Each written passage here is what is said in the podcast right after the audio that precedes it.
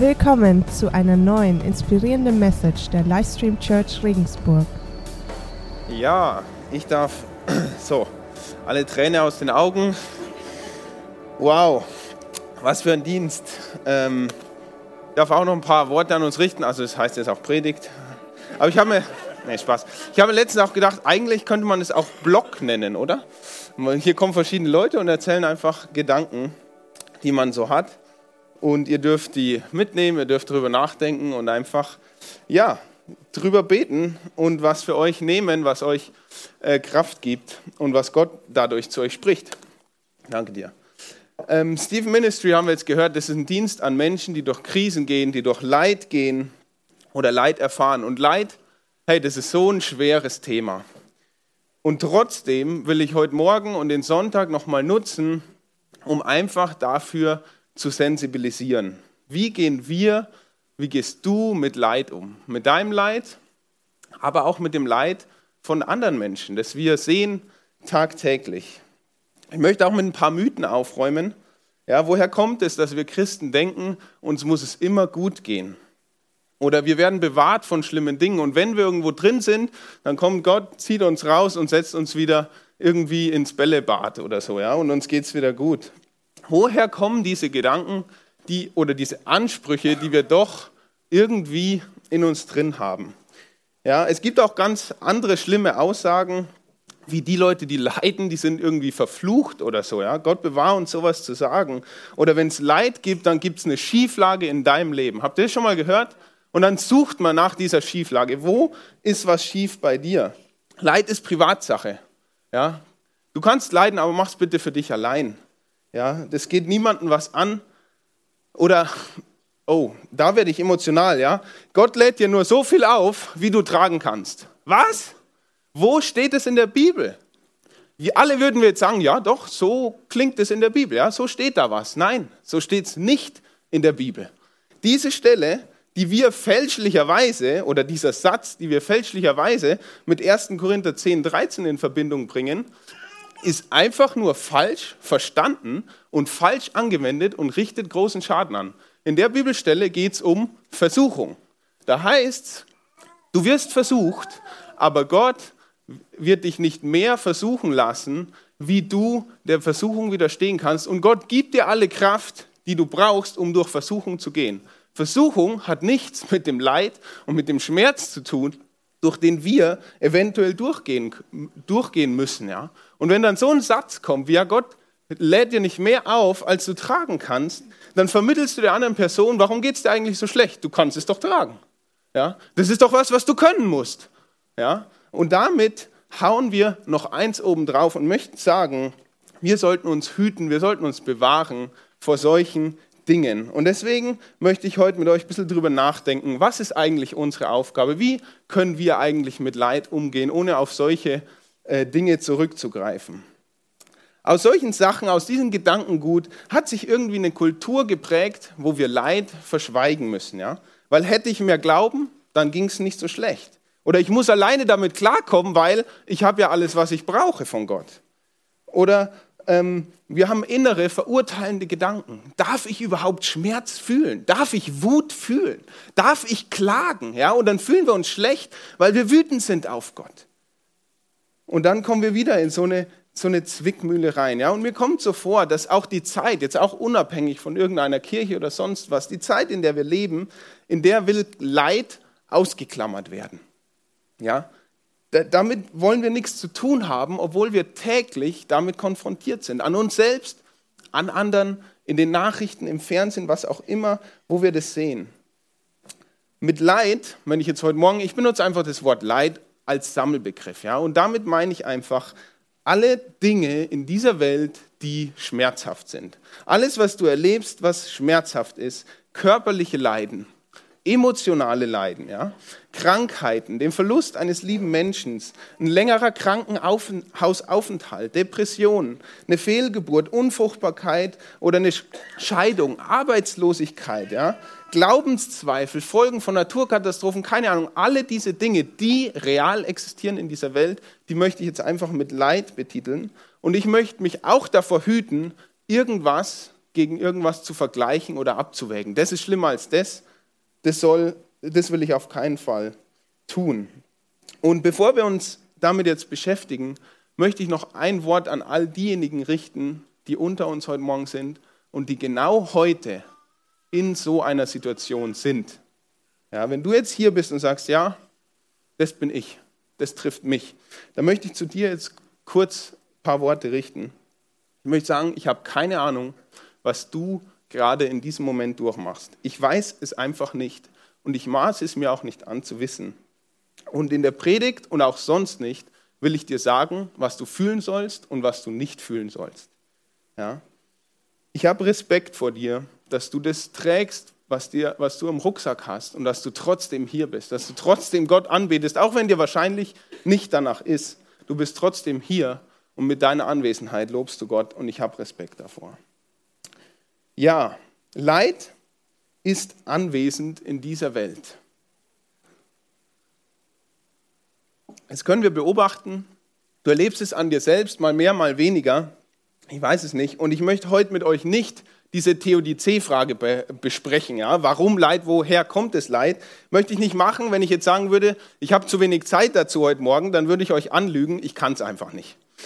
Aber wir wissen, dass es da ist und deswegen ist die Frage für mich viel wichtiger, wie gehen wir denn damit um? Wie gehen wir mit Leid um, das wir sehen? Wie geht die Bibel auch damit um? Oder was sagt die Bibel überhaupt dazu? In der Bibel sehen wir, dass sie in keinster Weise Leid ausklammert ja? oder kleinredet. Ja? Die Bibel geht sehr, sehr offen damit um und auch realistisch damit um. Ja? Nicht wie in Fernsehsendungen, wo das größte Leid der Welt innerhalb von eineinhalb Stunden entsteht und in der letzten halben Stunde wird es gelöst. Ja, das ist der Fernsehen, der uns so das beibringt. Aber die Bibel sagt, die zeigt ein Leben, das, das ist realistisch und es ist nicht immer leicht und es schmeckt nicht immer süß. Ja, die Menschen in der, Bibel, äh, in der Bibel, die erleben die komplette Bandbreite an Gefühlen. Ja? Von Freude, von Ruhm bis hin zu härtesten Kämpfen, bis hin zu Verzweiflung und, und Zerstörung. Ja? Und die erzählt von richtigen Menschen, die echte Herausforderungen haben und die auch echtes Leid erleben. Ja? Wenn wir jetzt daran denken, wen kennen wir da aus der Bibel? Ja, Hiob fällt uns da als allererstes ein. Der ist ja so das Sinnbild von Leid. Er verliert alles, Gesundheit, Kinder, Wohl, also sein, äh, sein Vermögen und alles, was er hat. Und die Geschichte geht gut aus. Aber in dem Leid, das Hiob erlebt, ist er nicht allein. Ja? Es gibt andere Namen, ja, und fast jede Persönlichkeit in der Bibel eigentlich, die Gott gebraucht, die Gott lieb hat, jede Persönlichkeit geht auch durch sagenhaftes Leid und durch sagenhaften Schmerz, ja. Wir können bei Abraham und Sarah anfangen, ja. Ihre Kinderlosigkeit, die hat einfach zu großer Verzweiflung geführt. Lies die Geschichte durch. Mose war 40 Jahre lang Flüchtling vor den Ägyptern und vor seinen eigenen Landsleuten, den Hebräern, verachtet. David ist, Bro, was der durchmachen musste. Er musste einige Anschläge auf sein Leben durchmachen. Er trauerte um seinen besten Freund Jonathan, der zum wahrlich ungünstigen Zeitpunkt für David gestorben ist. Und er hat drei oder zwei, zwei oder drei seiner Söhne sterben sehen. Ja? Wow. Also, Paulus, ja, Paulus hat ein permanentes Leiden. Er hat es selbst beschrieben, wir wissen nicht, was es ist, er hat es aber beschrieben als ein Stachel in seinem Fleisch. Der war immer da. Paulus hat dreimal Gott gebeten, nimm ihn weg. Und er wurde ihm nicht weggenommen. Also alle diese Leute, diese Säulen des Glaubens, die von Gott geliebt sind, über alles, die Gott gebraucht hier in dieser Welt, all die hatten auch unsagbares Leid in ihrem Leben. Und ich will damit sagen, dass Leid ein Teil der gefallenen Welt ist. So sagt es auch die Bibel und deswegen beschreibt sie dieses Leid einfach auch. Leid ist ein Teil davon, wovon, wo wir hier heute leben.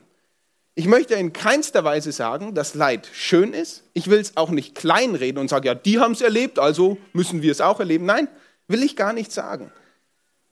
Ich will einfach nur festhalten, Leid existiert und du musst dich nicht schämen dafür und du bist kein schlechterer Mensch dafür und du kannst nicht weniger von Gott gebraucht werden, wenn du durch eine schwierige und harte Zeit in deinem Leben gehen musst.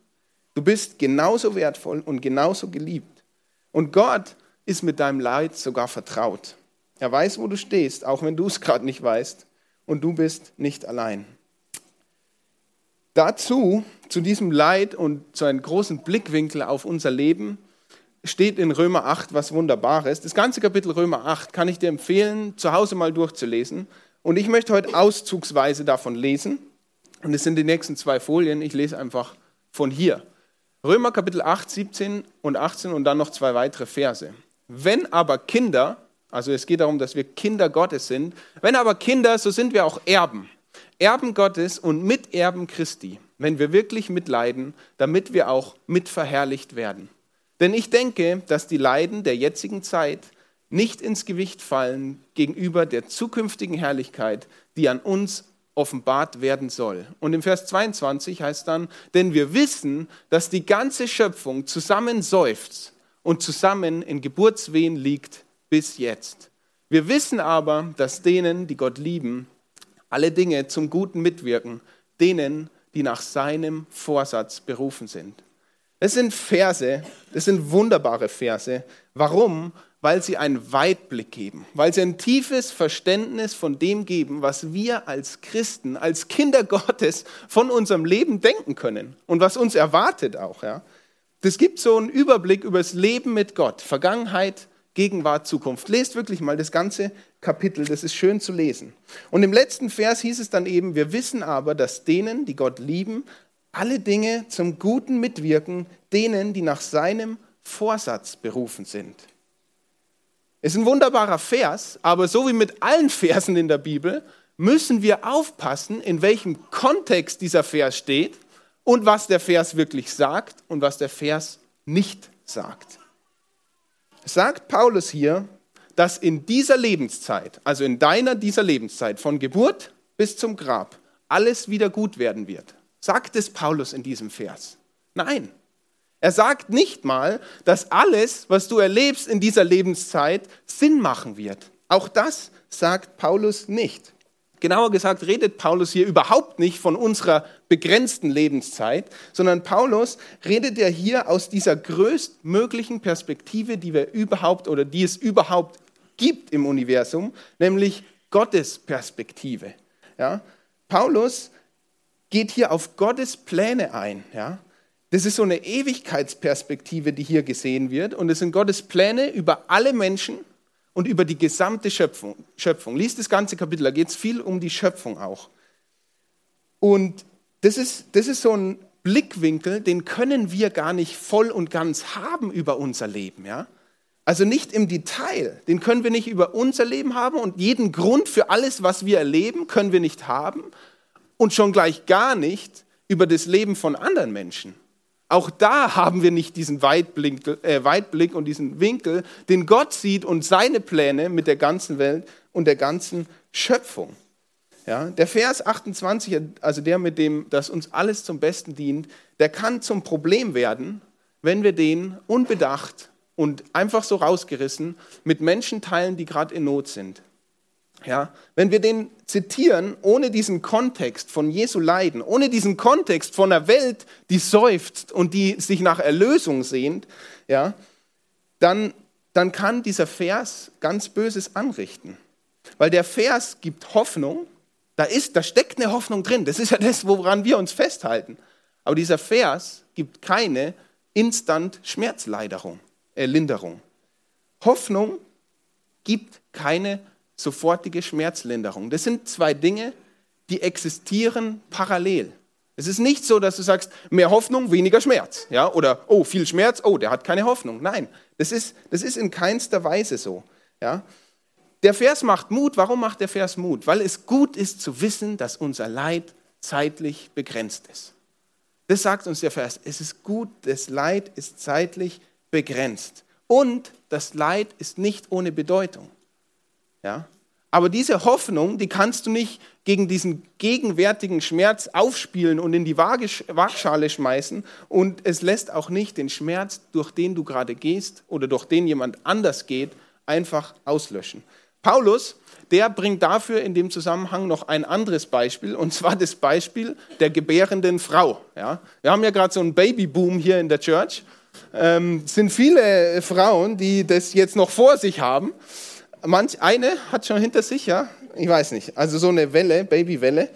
Ja, und Paulus sagt hier, denn wir wissen, dass die ganze Schöpfung zusammenseufzt und in Geburtswehen liegt bis jetzt. Ja?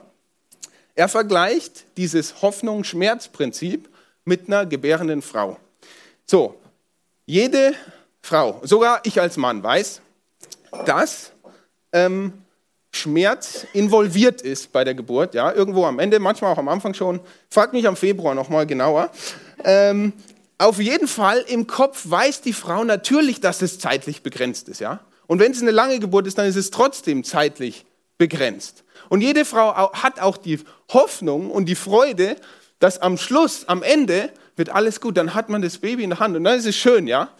Also die wissen den Grund, oder also haben sie eine, wirklich eine Hoffnung und wissen den Grund darüber, ja, Schmerz wird da sein, damit das Kind kommt. Sie haben diese schöne Hoffnung und dieses wunderbare Ziel, ich halte mein Kind dann in Händen und sie wissen, dass es zeitlich sogar begrenzt ist. Also sie alle perfekten Rahmenbedingungen und keiner von uns würde auf die Idee kommen, dass der Schmerz deswegen weniger werden würde, oder? Wird ja keiner auf die Idee kommen zu sagen, ja, pff, warum hast du überhaupt noch Schmerz? Du weißt doch, dass es begrenzt ist. Du weißt doch, dass es kurz ist. Du weißt doch, dass du nachher dein Kind. Natürlich ist da noch Schmerz. Also Schmerz und Hoffnung existieren parallel. Ja, die Hoffnung ist ja das, woran wir uns festhalten, obwohl wir gerade durch Schmerz hindurchgehen.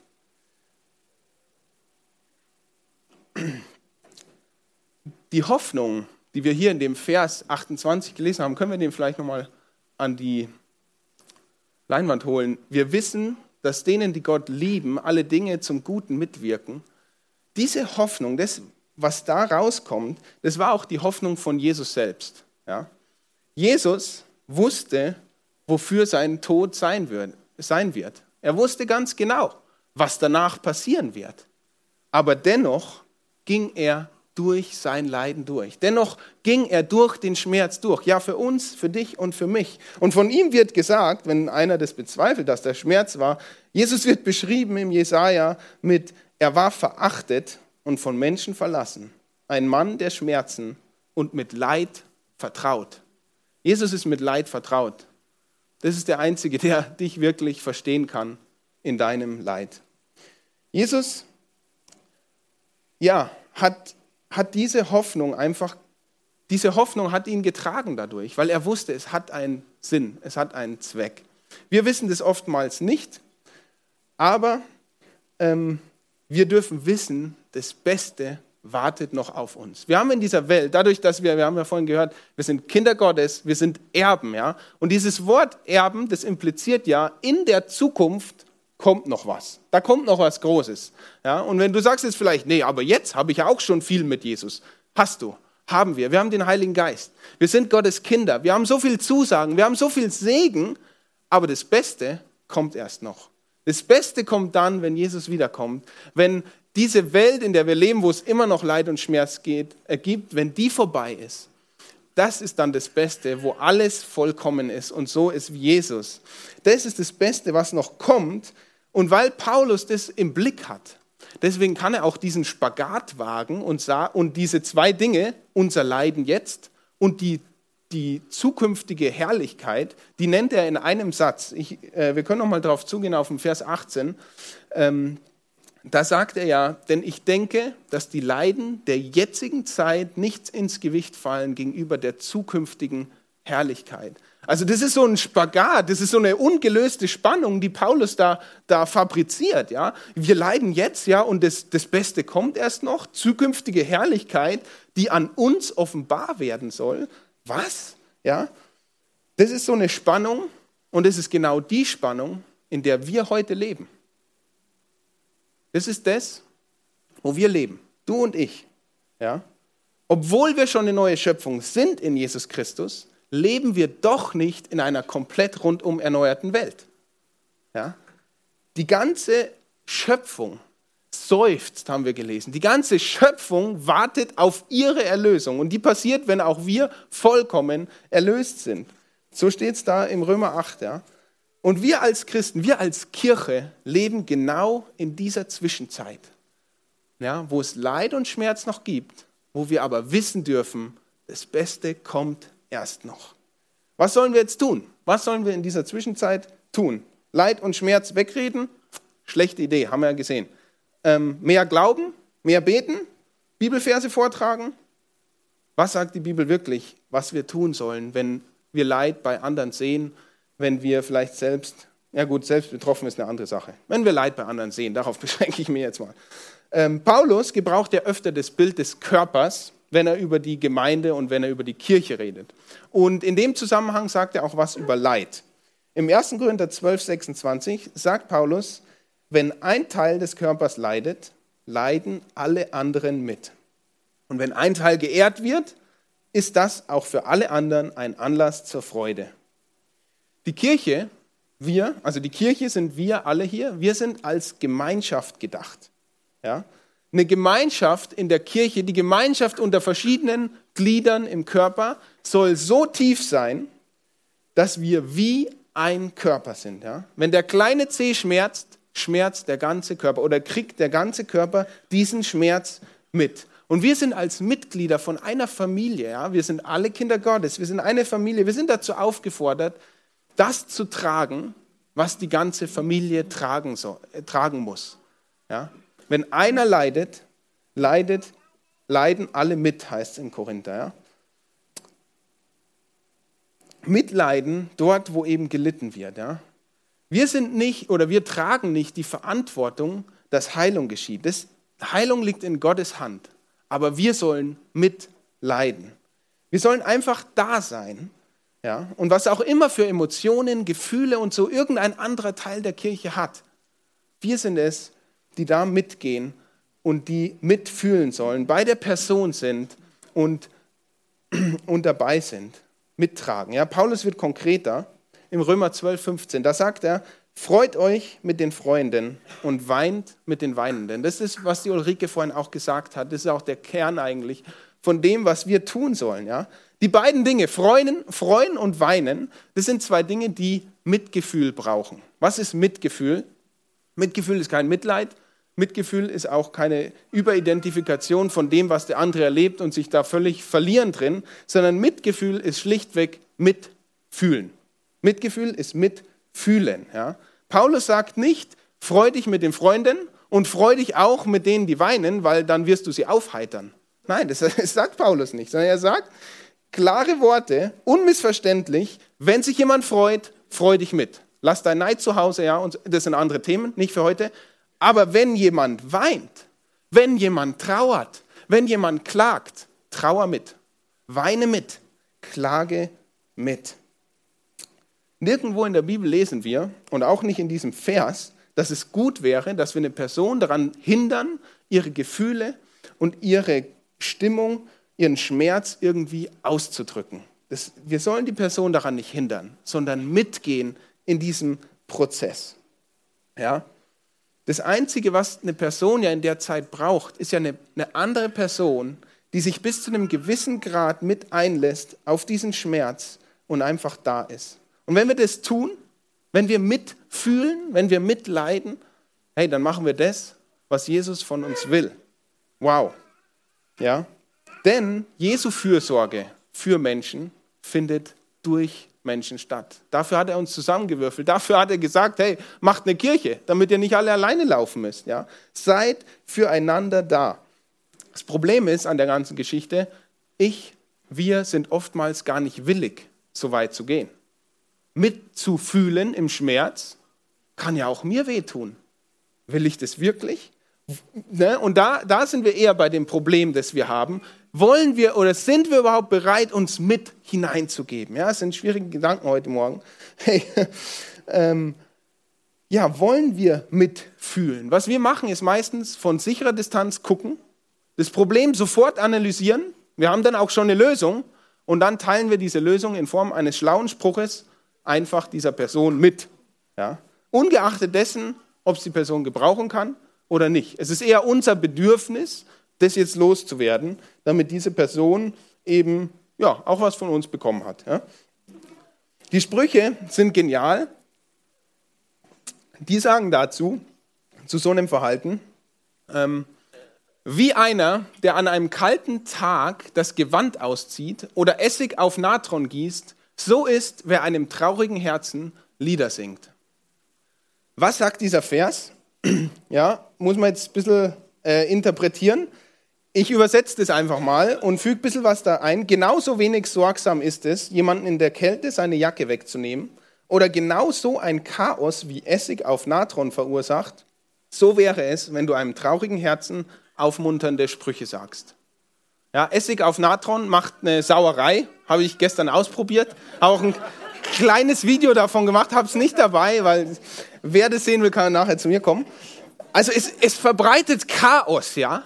Wenn du so einen Spruch vom Stab lässt, ohne zu wissen, was die Person wirklich fühlt, ohne zu wissen, ohne überhaupt bei der Person nah dran zu sein, verbreitest du Chaos. Dann bist du wie einer, der hingeht jetzt bei der Jahreszeit und dem anderen einfach die Jacke auszieht. Okay? So wenig sorgsam ist, ist es. Ja? Wir denken vielleicht, ja, dass, dass ein fröhliches Lied oder so ein Spruch das Herz aufmuntern könnte, ja.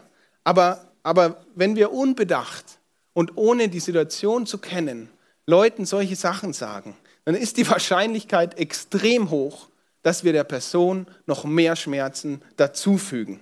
Ja? Wieso? Ja? Ja, wie kommt es zustande? Ja, eine Person, der solche Dinge gesagt werden, die denkt ja dann, oh, ich müsste noch fröhlicher sein. Mir müsste es ja eigentlich besser gehen. Alle sagen mir, ich, ich, ich müsst, mir müsste es in der Situation eigentlich besser gehen. Was ist mit mir falsch? Wollen wir wirklich diesen Schmerz noch obendrauf abladen auf der Person? Wollen wir das wirklich tun und der Person sagen, hey, du bist eigentlich nicht richtig. Du müsstest es können. Leid, hey, das ist sowas Tiefes und sowas Umfassendes. Die Person benötigt jemanden, der für sie da ist, der mitgeht. Ja? Und wenn man bei der Person steht, wenn man eine Weile mit der Person geht und mitgegangen ist, dann kann ein ermutigendes Wort, dann kann ein Gebet, zusammen oder auch alleine, dann kann ein Bibelvers so kraftvoll sein. Ich möchte nicht den Eindruck erwecken, dass die Ressourcen, die wir als Gläubige haben, ja, wie Gottes Kraft, Gebet und Bibelverse, dass wir die nicht gebrauchen können, wenn hier ein menschliches Leiden entsteht. Ja? Das möchte ich überhaupt nicht vermitteln, diesen Eindruck. Eigentlich im Gegenteil. Unsere Stephen Minister, das sind alles Menschen, die mit Jesus unterwegs sind. Und sie haben sich sogar verpflichtet, für ihre Fürsorgeempfänger zu beten. Ja, wir haben in 50 Stunden Training, haben wir uns Gedanken dazu gemacht, wie man eben mit Menschen die in Leid sind, die Bibel zusammen lesen kann. Wie man denn für die überhaupt beten kann. Ja? Und Gottes Kraft ist das Wertvollste, was du überhaupt haben kannst, wenn du eine Person begleitest. Ja? Ich möchte nicht den Eindruck wecken, dass ja gut, da können wir nichts machen. Hey, Gottes Kraft ist das Wertvollste, was du überhaupt haben kannst für eine, für eine Person, die du begleitest oder die leidet. Aber wir dürfen nicht vergessen, wir sind Begleiter und Gott ist der Heiler. Ja? Wenn wir begleiten, dann geht es um das Wohl des anderen, um den, den wir begleiten. Darum geht es. Und bevor wir irgendwas mitgeben können, müssen wir uns auf die Person einlassen, müssen wir verstehen oder zumindest versuchen zu verstehen, was diese Person wirklich braucht. Und im seltensten Fall braucht eine Person, die Schmerzen empfindet, unsere Ursachenanalyse und unsere Weisheit, die wir dann einfach über sie auskippen. Ja? Wenn wir sowas sagen, geht es nicht um, um die andere Person, sondern da geht es um mich. Ich muss das jetzt noch loswerden und sieh zu, was du damit tun kannst. Ja, aber wir wissen nicht, braucht es die Person wirklich oder löst es eher noch mehr Schmerz aus? Also was sollen wir tun? Mitfühlen. Mitfühlen und mitleiden. Das ist eine Sache, die müssen wir lernen. Die musst du lernen, die muss ich noch viel mehr lernen. Damit haben sich unsere Steve Minister jetzt ausführlich beschäftigt. Und ich möchte uns als Kirche dazu auffordern, dass wir wirkliche christliche Fürsorge geben. Dass wir eben zuhören, dass wir mitleiden. Und da sind wir als komplette Kirche gefragt, uns gemeinsam auf diesen Weg zu begeben. Und wir haben die Stephen Minister, die haben sich diese Aufgabe ganz besonders angenommen und wir sind sehr dankbar dafür.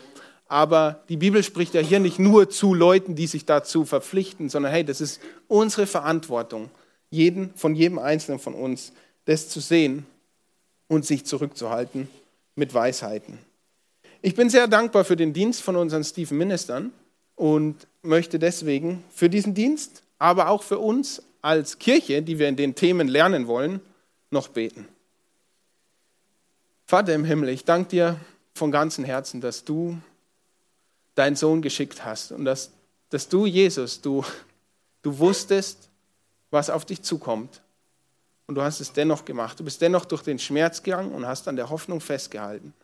Und ich danke dir von ganzem Herzen dafür, dass, dass du auch uns eine Hoffnung gibst in dem Leid und in den Schmerzen, die wir durchmachen. Ich möchte beten für uns als Kirche, dass wir sensibel werden. Ja, dass wir nicht unsere Weisheit irgendwo auskippen, sondern dass wir sensibel werden für die Gefühle anderer Menschen, dass wir sensibel werden für den Schmerz und Leid anderer Menschen, damit wir nirgendwo drüber bügeln, sondern dass wir deine Liebe weitergeben. Und du fühlst mit und du leidest mit und dann hilf uns auch, dass wir mitfühlen und mitleiden können.